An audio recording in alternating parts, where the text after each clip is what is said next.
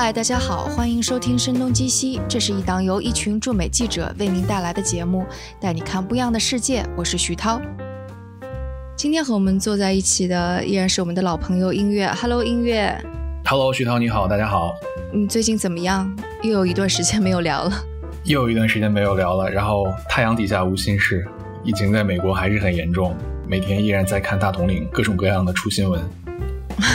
所以现在美国是什么样的状况？已经有多少确诊了？还没有破百万，对吧？我觉得应该已经要破百万了。在四月二十六号美东时间晚上八点半的时候，美国已经是有九十六万多的感染了，然后死亡是大概在五万四千人左右，快到五万五千人了。照着这个速度的话，其实按霍普金斯大学的那个统计，从进入四月份以来，美国每天的新增案例都在两三万的水平。所以照这个速度的话，应该破百万就是最近这段时间的事情了。听起来还是挺可怕的一个状态。嗯，对。但是从整个白宫方面来说，其实现在整个疫情增长的曲线确实开始放缓了。所以现在大统领也是非常焦心的，想赶紧赶紧重启经济。但是虽然是有放缓，但是毕竟还没有到。呃，就是说疫情的危险已经不存在的地步，所以现在这个关于重启经济的争议还是挺大的。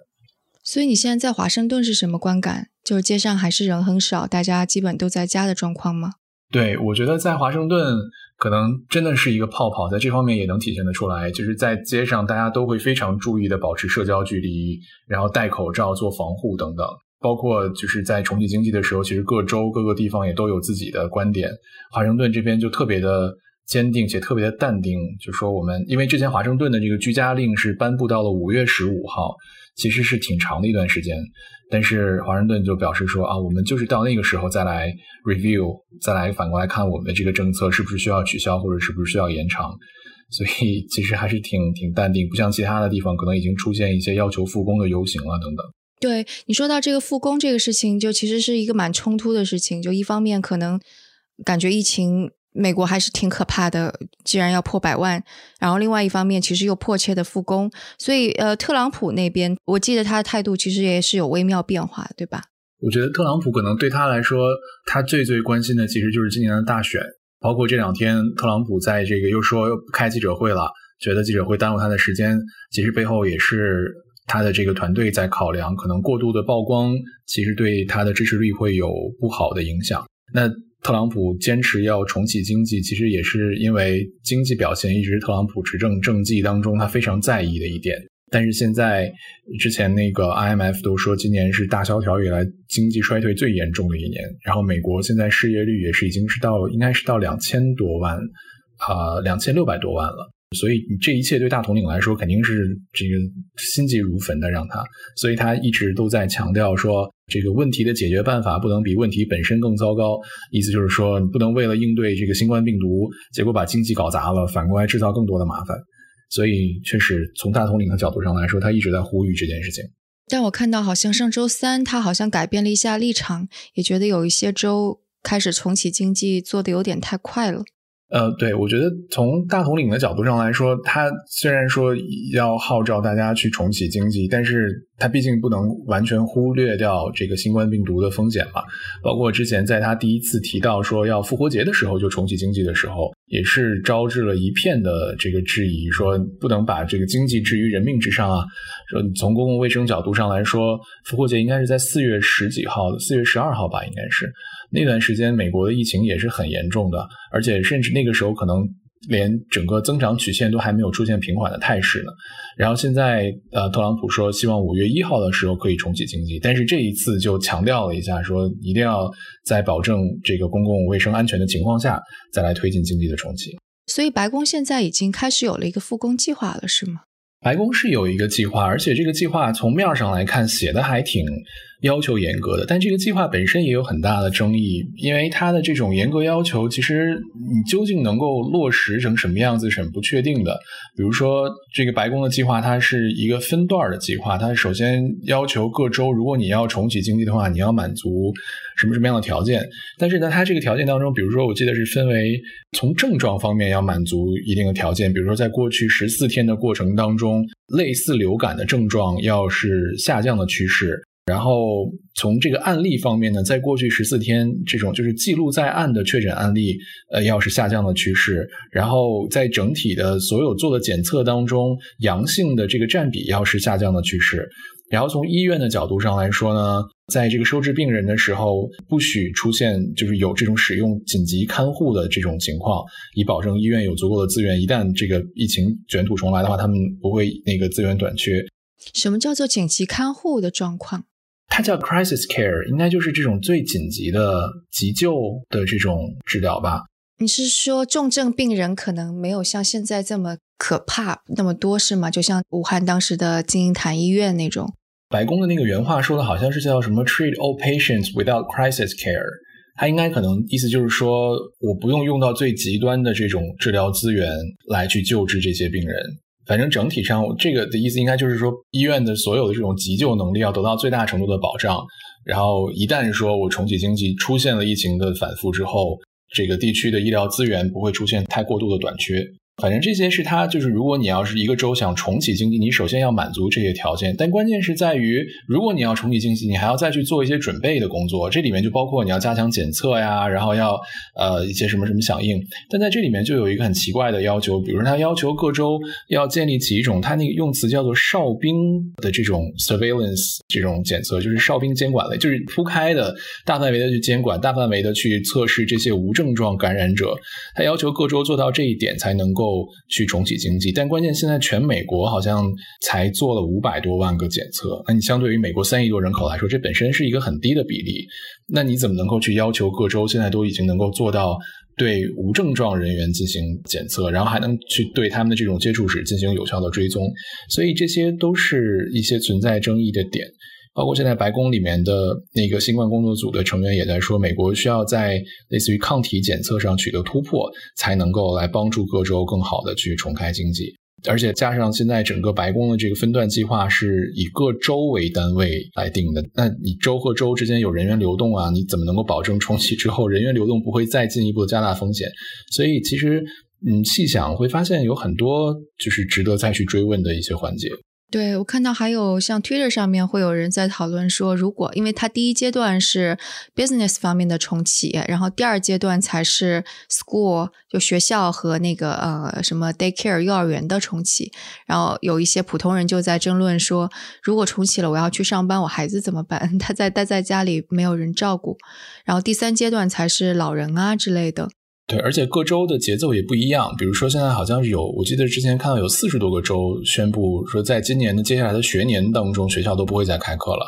然后纽约应该是今天刚宣布了自己的计划，它是一开始它会先开放什么建筑业呀等等，这样不会就是有大规模的人员聚集的这些行业。然后在这样的行业重开之后，先试行大概两周的时间。至于剩下的商业，到时候要不要开放，那是各行业自己的决定。但这是纽约的做法，还有一些地方，比如说像现在比较急着重开的那个 Georgia 州，就是连什么发廊啊、纹身店啊什么的，什么都允许他们去开放，所以确实各州的情况会比较不一样一点。所以 Georgia 州为什么这么着急？我之前看到有很多八卦，就包括说 Georgia 州的州长可能跟特朗普之间是有一些，比如说，呃，可能是算算得上是一个特朗普的人怎么样？所以呢，这个大统领说啊，要赶紧重开经济的时候，Georgia 州加上本身自己的感染并没有说像纽约那么严重，所以就一下就就制定了一个非常迅猛的重开计划。结果后来大统领反而在记者会上公开批评 Georgia 州的州长，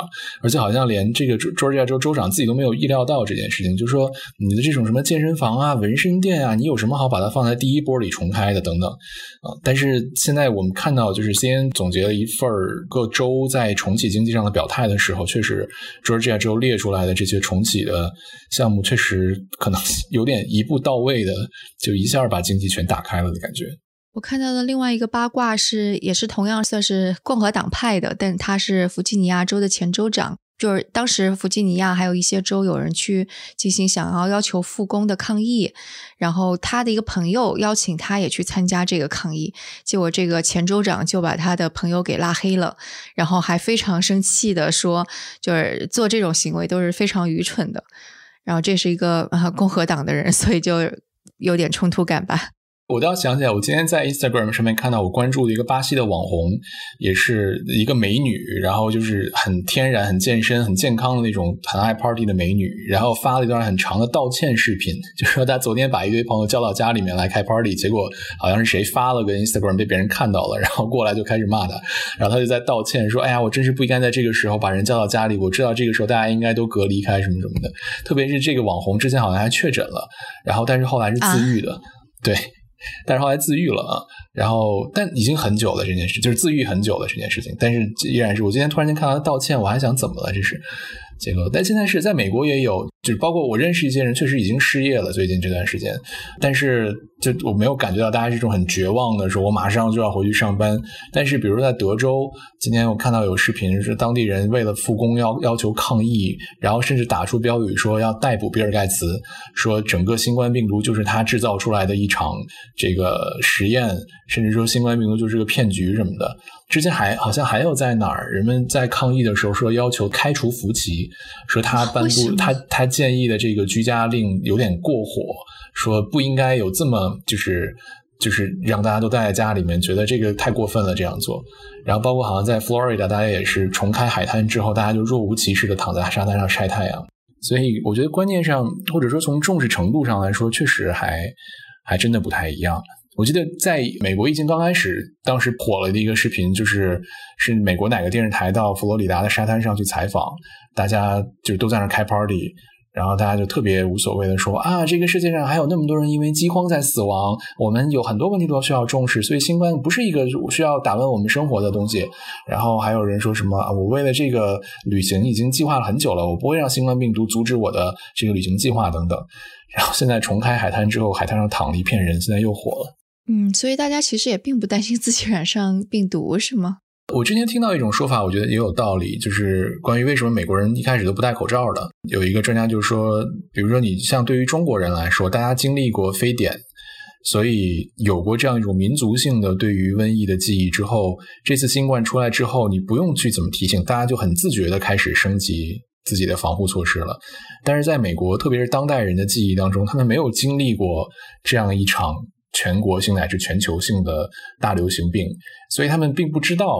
就是这件事情最后能到什么样的程度。我觉得这个观点其实还挺有道理的。就比如说像我囤货会买一些三文鱼之类的东西，这一看我妈就说你一看就是没饿过，要不然怎么会买这种就是这么囤不住而且又不禁吃的东西？所以就是三文鱼。对，所以我觉得可能就是你没有真的经历过呃这样的经历之后，你可能确实不会知道哦，原来事情可以这么严重，原来确实我需要去。有这种防护，但自从白宫建议戴口罩之后，反正从华盛顿来看，大家都是执行的。我觉得我看到的都执行非常好，甚至我看有人在就是把一整条围巾缠在自己的脸上，然后在街上走。但同时另一边，我们看到佛罗里达大家还在开 party，所以整个我觉得又体现出美国有多么的分裂了，在这件事情上 是挺分裂的。那那些就是刚刚有说，乔治亚州肯定是做的不是特别好的关于复工的准备。那有哪些州可能他们看起来准备复工的，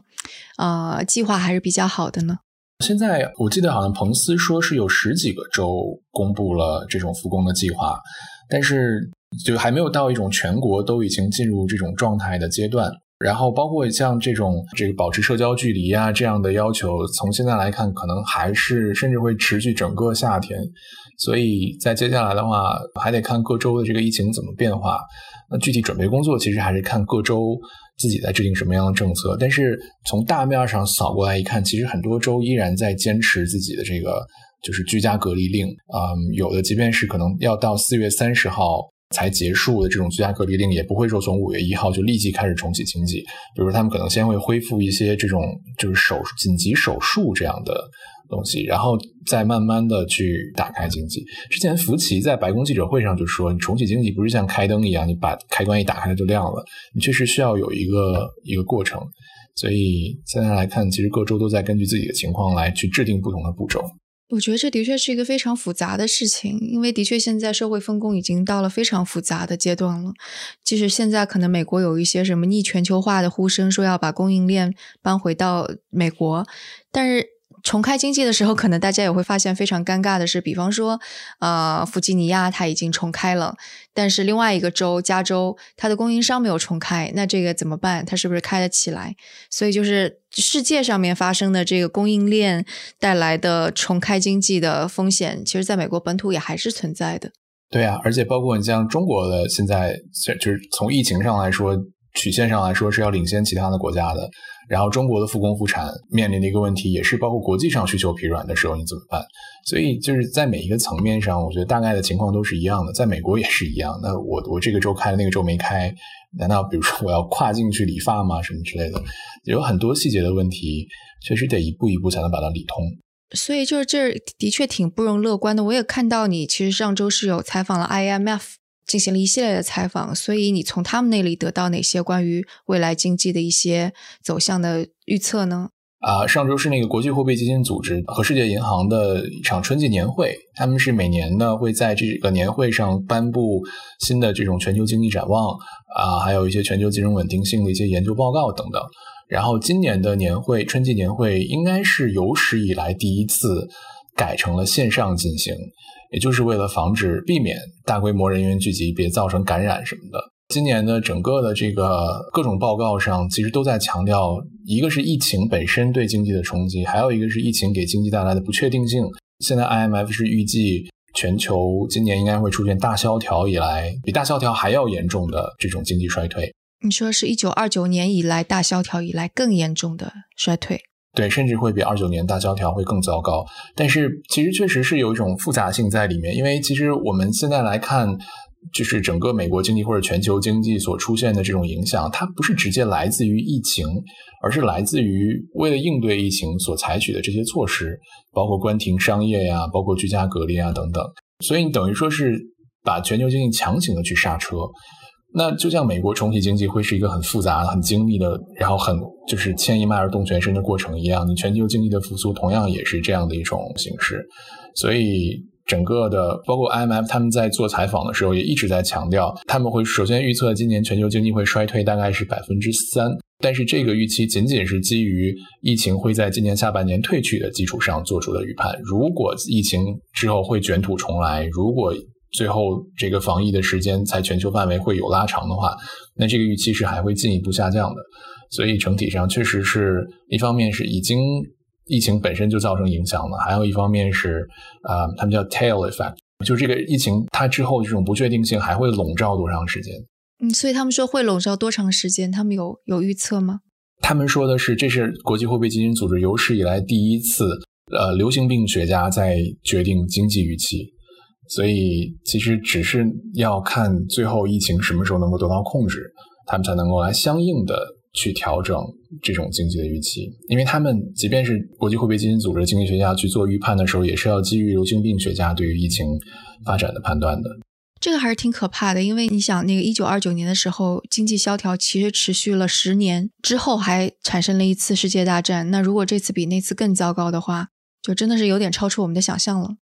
嗯，但我觉得确实性质也不太一样，因为毕竟现在不是说是全球经济本身出了问题，包括美国这边白宫，包括财长什么的，也一直都在使劲的给民众打气。包括今天我看母努钦说，美国经济随着五六月份的重启，应该会在七八九月有一个非常强势的复苏。所以从这点上来看，它应该从性质上和大萧条，包括和金融危机来看都有点不同。但是确实从另一个角度，我们看到，包括美国也去全球抢口罩啊，就是包括拦截口罩什么的。然后这次供应链，呃，比如说像中国，像武汉可能是全球很重要的一个口罩生产的区域。然后像意大利，像隆巴迪那个地区，好像是就是那个测试用的那个，那叫鼻拭子吧，那个东西。好像在是主要又是在那边生产的，所以一下把这两个地方端了之后，你对全球都产生了很大的影响。所以大统领会说啊，我们为什么口罩这种东西要依赖进口啊，对吧？那你这个时候其实对于民粹主义者来说，它是很好的一个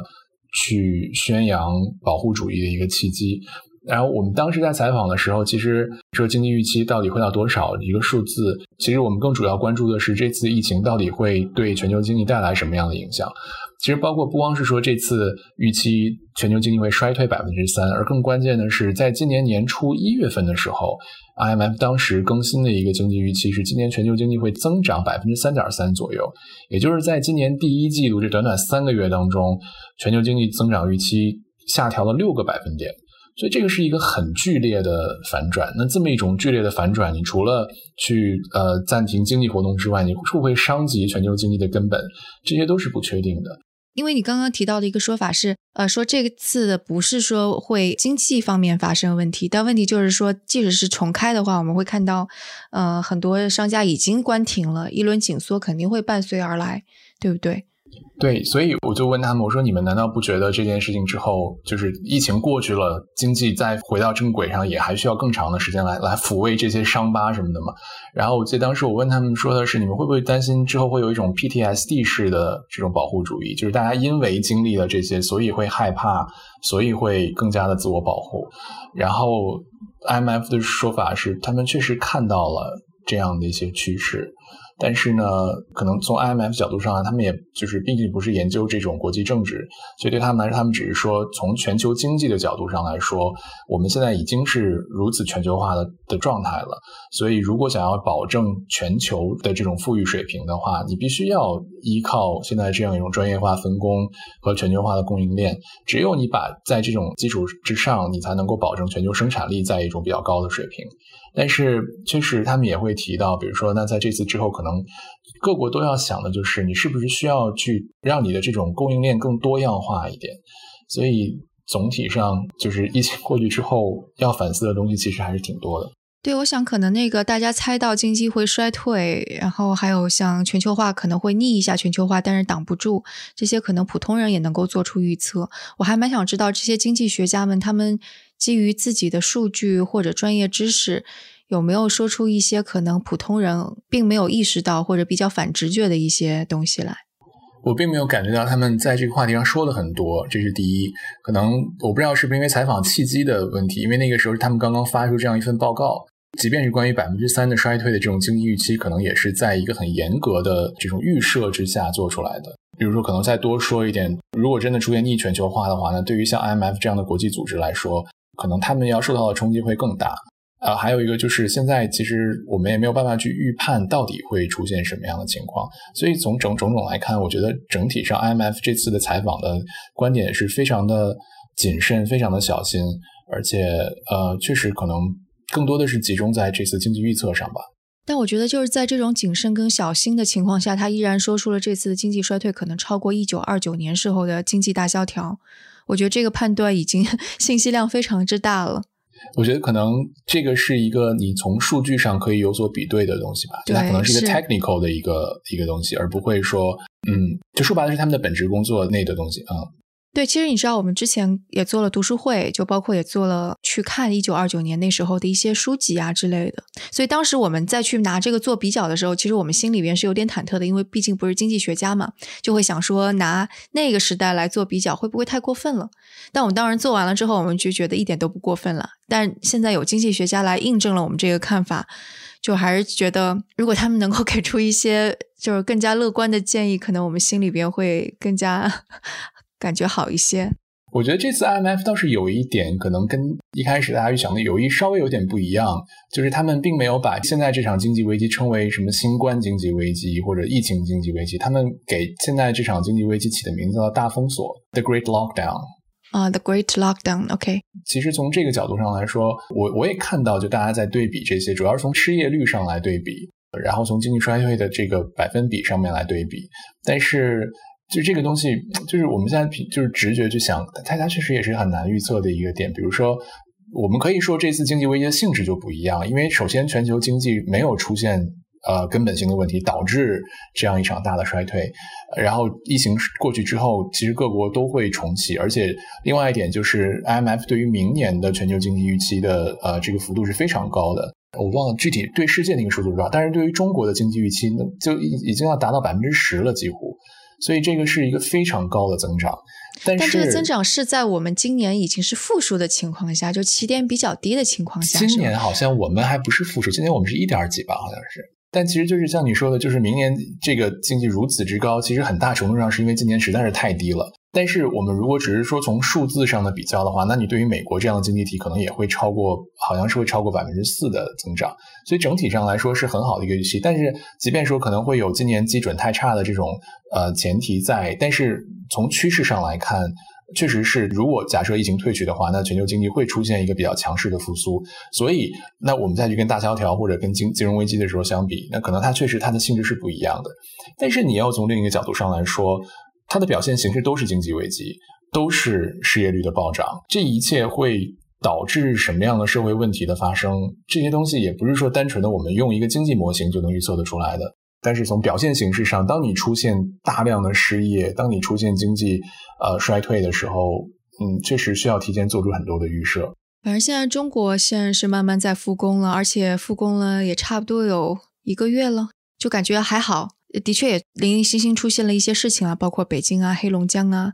但我觉得现在还好。我们就看美国到底是不是能够复工，能够比较顺利吧。我也希望能够比较顺利。这样贸易啊，各方面啊都能够重新开始，我们就有能够回到无忧无虑买买买的 那个时期了。希望是吧？反正现在在美国来看，大家也在讨论疫情过去之后，世界还会恢复成什么样子？会不会完全像原来一样？肯定不会。对啊，因为现在我觉得国内好像也有这种声音。反正在美国是认为这个疫情还是会卷土重来的，甚至现在白宫会担心。到了今年年底的时候，新冠加上流感季一起到来的时候，会让情况变得非常的复杂，因为这两个的症状其实是太像了。对中国国内专家也的确是说可能会卷土重来吧，但是只是希望那在这个整个这个夏天该做的准备能做好吧，至少从检测上来说，希望检测能力有所提高，毕竟这样的话你才能早发现早治疗。但是美国的失业其实有另外一个特点，就是它呃有一种叫做无薪休假，英文叫 furlough，也就是说我这段时间我不给你发工资了，然后你就在家待着吧。但是等疫情过去之后，我再把你聘回来的这么一种形式。嗯，中国也有。OK，所以就是其实就另外一方面，现在两千六百多人失业了，应该已经。但是等到疫情过去之后，这些商业重启之后，不太恰当的说法，这个失业率当中有多少泡沫？或者有多少的是其实缓冲带？现在这个也说不好，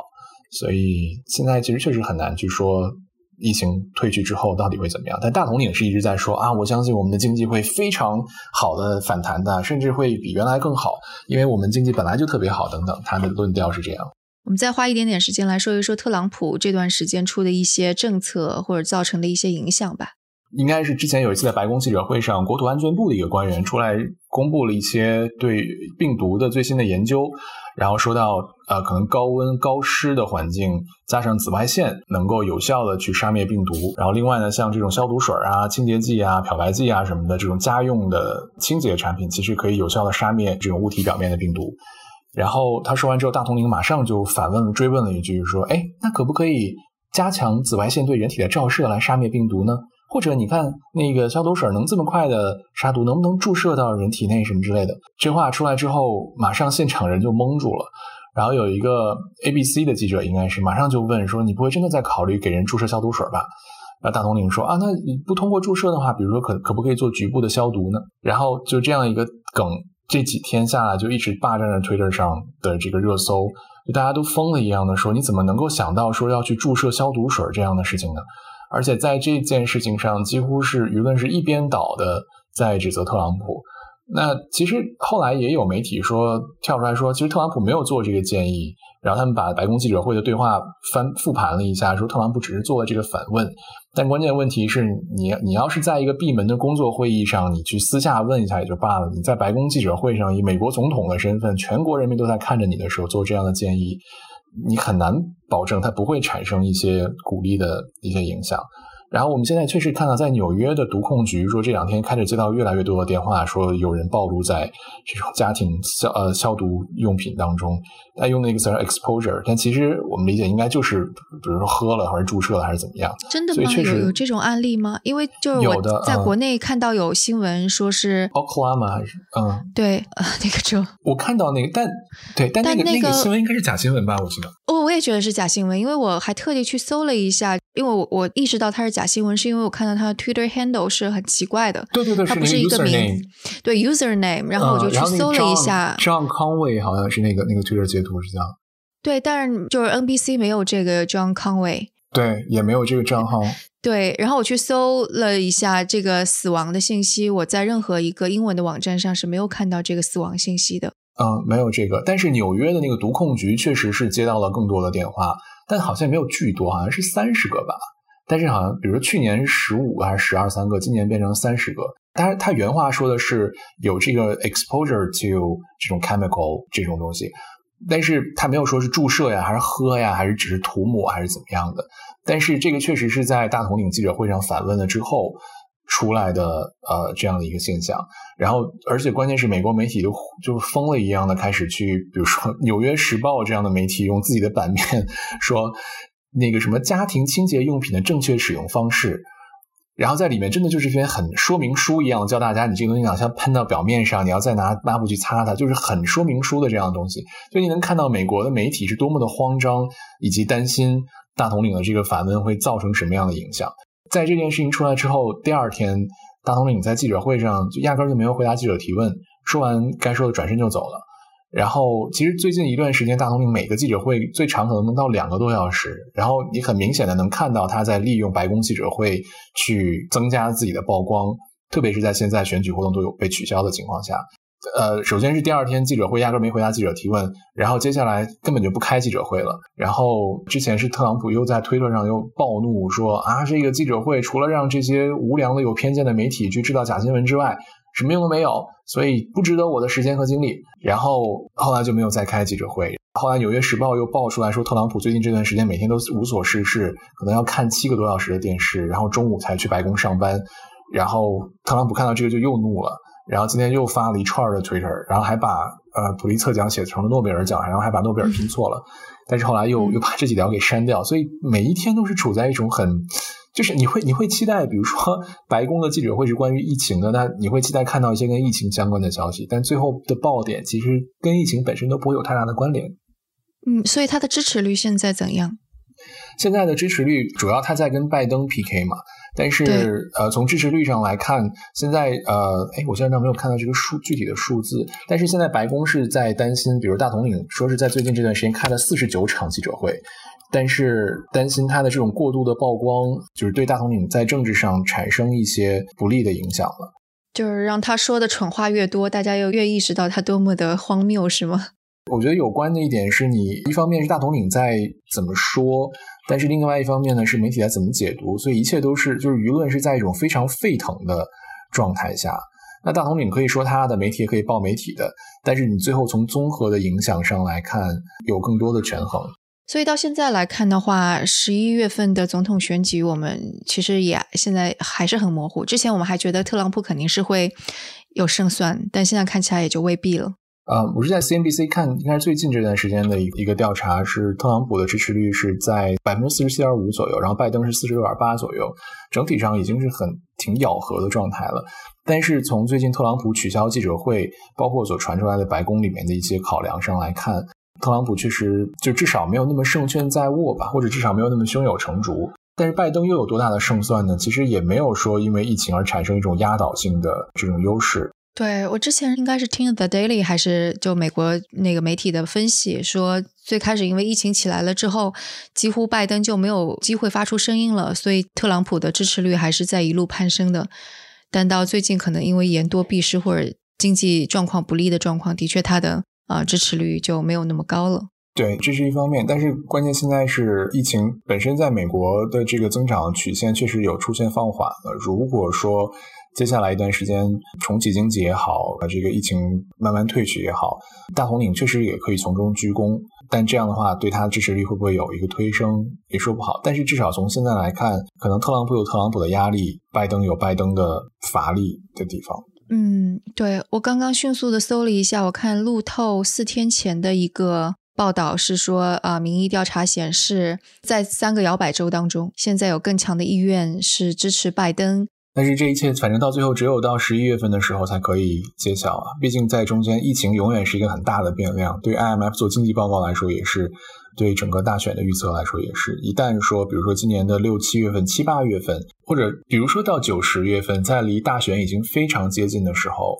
到了那个时候，疫情本身可能不会再像现在这样的严重，然后经济也已经重启了，可能人们真的都已经回到了曾经的那种日常的生活当中之后。到了那个时候，特朗普再站出来说：“啊，你看，都是在我的治下，我们成功度过了难关。”然后去说为打鸡血的话，到了那个时候，又会有多少人又会觉得：“哎，反正这个事情都过去了，嗯，觉得他说有道理，再来支持他。”所以这些都是说不好的。而到了那个时候，或者说从现在来看，拜登支持率的攀升，可能更多的到底是因为支持拜登，还是只是支持特朗普的人最近比较呃不喜欢特朗普？这些确实也都说不好。反正美国人民也没有什么选择，就只能在这两个人当中选了。对，确实是。但如果说是从整个的 character 上面来看，或者从那种气场、那种 charisma 上面来看的话，大统领确实有他的这个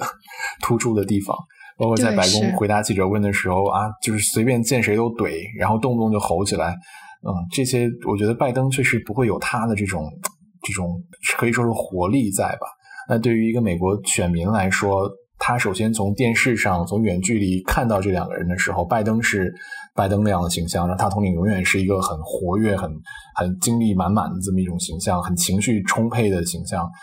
嗯，这点本身又会对选民产生什么样的影响，也说不好。对，其实是这样子的。我觉得特朗普放在那儿，让人感觉就是我是在看一个选秀节目，我在看一个娱乐节目，而不是在想一个非常严肃的政治事件。确实是，包括在消毒水事件出来之前，我记得是《大西洋月刊》就有一篇文章说，特朗普记者会真正的意义是什么？然后就说他其实真的是把它变成了竞选宣传，包括是列举了好像在很多其实完全无关的情况下，特朗普提起了拜登，然后对他进行抨击。我觉得特朗普自己本身应该也很清楚自己的优势在哪儿，以及怎么去利用这种优势。就毕竟他其实这么大年纪了，但他还是一个头脑还是蛮快的。就通过很多的记者问答，我们能看到，其实他脑子转的是非常快，他是一个很聪明的人。其实，我觉得从特朗普一生的经历来看，他的这一辈子的这种披荆斩棘，确实这个历练是非常充足的。我记得之前是好像是在微博上看到有谁总结特朗普说，他其实毕业于美国最好的三所学校：华尔街的精、好莱坞的甲和华盛顿的狠。所以我觉得这个还挺能总结他的这种这种这种特性的。但是转念再一想，在特朗普如此戎马一生的经历当中，他确实没有真正作为一个领导者来应对过公共卫生危机。所以在这件事情上，加上他自己的 ego，加上他自己的这种呃自信，让他在一些很具体的科学问题上和公共卫生专家产生了分歧。所以确实呃对他来说可能。嗯，现在确实可能也是他自己没经历过的一个时间段吧。对，而且他的整个职业生涯也从来没有是为别人去服务或者着想过的这样的一个角色，基本上还是以自我为中心的，无论是选秀啊，还是房地产商。对，或者是为别人而着想。